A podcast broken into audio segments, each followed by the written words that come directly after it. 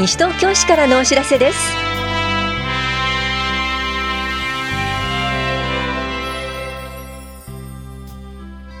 今日は給食費補助金の交付。多摩六都科学館大人のための現代天文学入門基礎から学ぶブラックホールなどについてお知らせします。インタビュールームお話は西東京市ごみ減量推進課の岩崎邦弘さん。テーマは資源物個別収集ワンポイントです。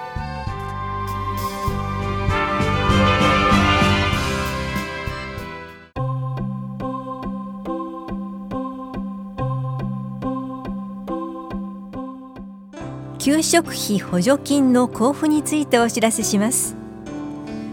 子ども子育て支援法に基づく施設利用等給付認定を受け無償化対象施設となっている認可外保育施設を利用する3歳から5歳児クラスの子どもと市内で同居している保護者に給食費の一部を補助します。対象となるのは第3子以降の子どもまたは年収360万円未満の世帯です。去年10月から今年3月までの給食費を子ども1人につき1ヶ月上限6000円を交付します。申請は3月23日から申請書に領収書などを添付し提出してください。詳細は市のホームページをご覧ください。申請とお問い合わせは保育課までどうぞ。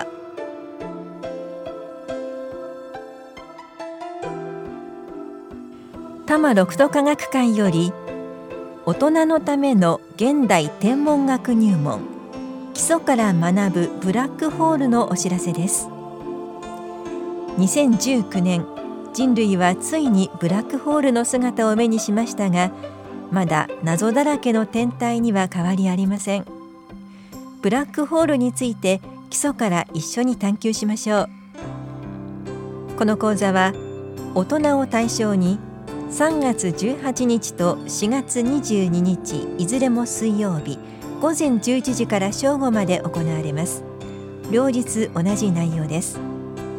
入館券520円が必要です。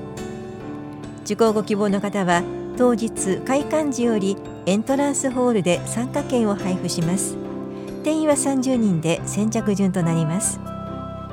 お問い合わせは多摩六都科学館までどうぞ。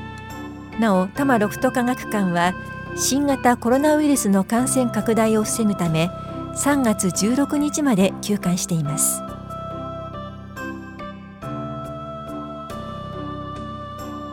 家屋調査にご協力ください。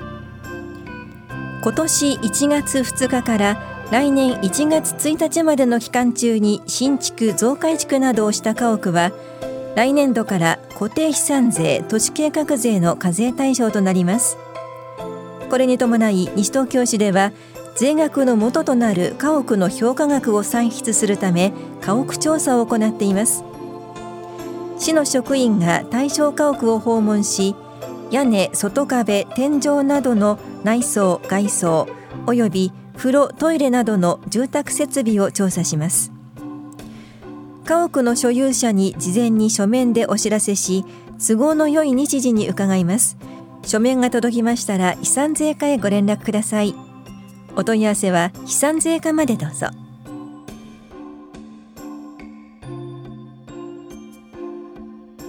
住宅のバリアフリー改修に伴う固定資産税の減額についてお知らせします。一定のバリアフリー改修工事を行った場合改修工事が完了した年の翌年度分の固定資産税のうち100平方メートルの床面積相当部分までを3分の1減額します。対象となるのは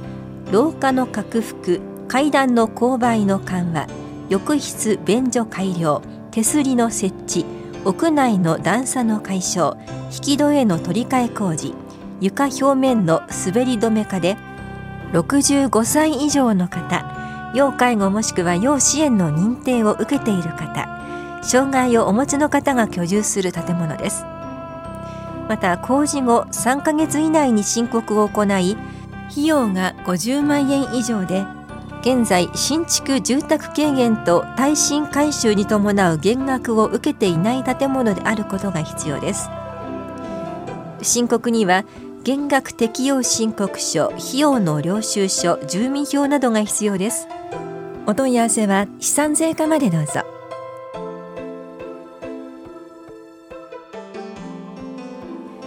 民間賃貸住宅への入居や居住継続にお困りの皆さん住宅確保要配慮者民間賃貸住宅入居支援居住継続支援制度をご活用ください。65歳以上のみの高齢者世帯。身体障害者手帳4級以上愛の手帳3度以上精神障害者保健福祉手帳2級以上の所持者がいる障害者世帯。18歳未満の子と父または母のいずれかの一人親世帯を対象に西東京市と協定を結んだ保証会社の担当者が不動産会社へ同行するなど住宅探しのお手伝いをします。また住宅を借りる際に保証人が見つからない場合は市と協定を結んだ保証会社の保証委託契約を斡旋します。さらにこの制度で斡旋された保証会社と保証委託契約を締結した場合市内に2年以上居住し市が定める所得基準内にある方は新規契約時と初回更新時の2回分の保証委託料の一部を助成します。その他詳細な条件がありますので都市計画課までお問い合わせください。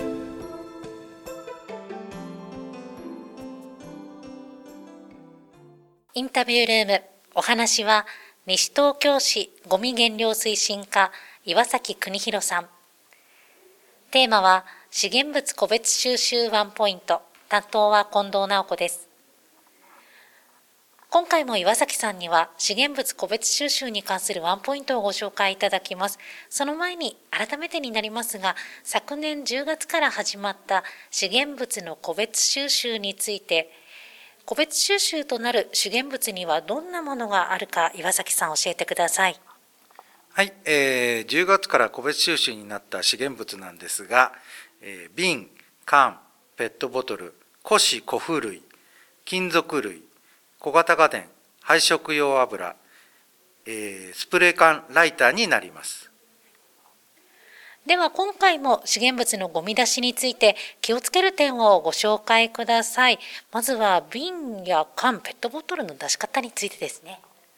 えー、瓶、缶、ペットボトル、スプレー缶ライターについては、えー、レジ袋の削減や廃プラスチック削減のため家にあるもので構いませんのでカゴや容器等でお出しください。またスプレー缶ライターにつきましてはカゴの脇に袋に入れてお出しください。缶は敷地内の他にも西東京市内で持ち込める場所があるんですよね。はい、こちらについては市内公共施設10カ所にえー、持ち込み場所をご用意しておりますので、えー、ご利用ください。続いてですが、古紙の持ち去りについて、これは持ち去られることがあるんですか？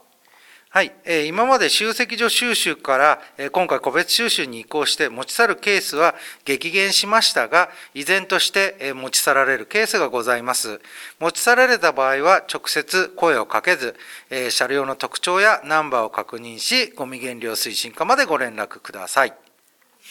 続いては、回収する車両についてです。はい、ペットボトルと、えプラスチック容器包装類、瓶と古紙古風類、金属類、配色用油、小型家電はそれぞれリサイクルする方法が異なるため別々の車両で回収していますので収集時間が異なります。よって当日の朝8時半までにお出しください。さて、岩崎さんより資源物の個別収集に関するワンポイントアドバイスいただきました。その他、収集日、そしてゴミの分別に関してなど、詳しくはどちらを確認すればいいでしょうか？はい、えー、確認方法につきましては、えー、ゴミ資源物収集カレンダー、ゴミ分別アプリ、ホームページ等で、えー、ご確認ください。その他、詳しいお問い合わせ先も教えてください。はい、えー、西東京市ごみ減量推進課、えー、電話番号が、えー、042-438-4043になります。最後になります。ラジオをお聞きの西東京市民の皆さんへ一言お願いいたします。えー、資源物個別収集が開始され、えー、5ヶ月が経過、えー、しました。今後もゴミの減量、えー、資源化にご協力いただきますようよろしくお願いいたします。ありがとうございます。インタビュールーム。テーマは資源物個別収集ワンポイント。お話は西東京市ごみ減量推進課岩崎邦弘さんでした。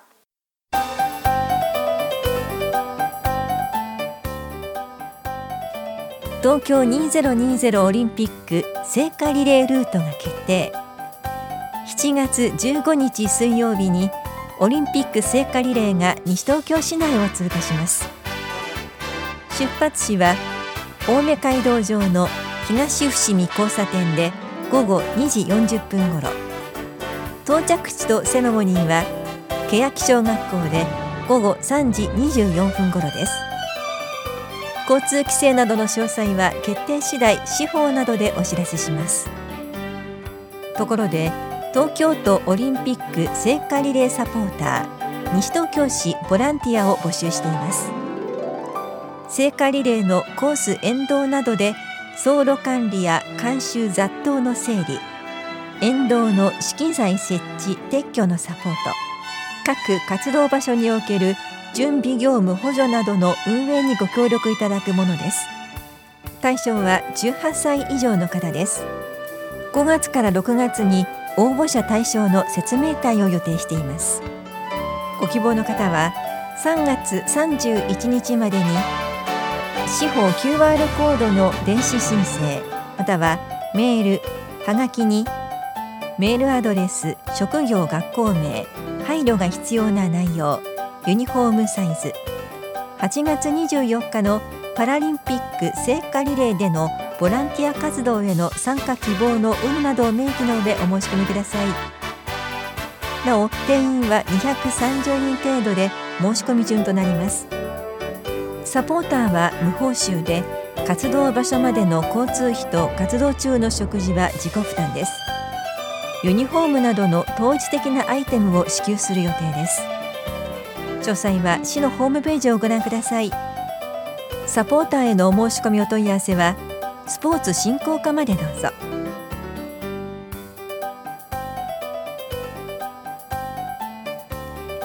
新型コロナウイルス感染症の拡大防止のためイベントなどについて今後中止延期となる可能性があります。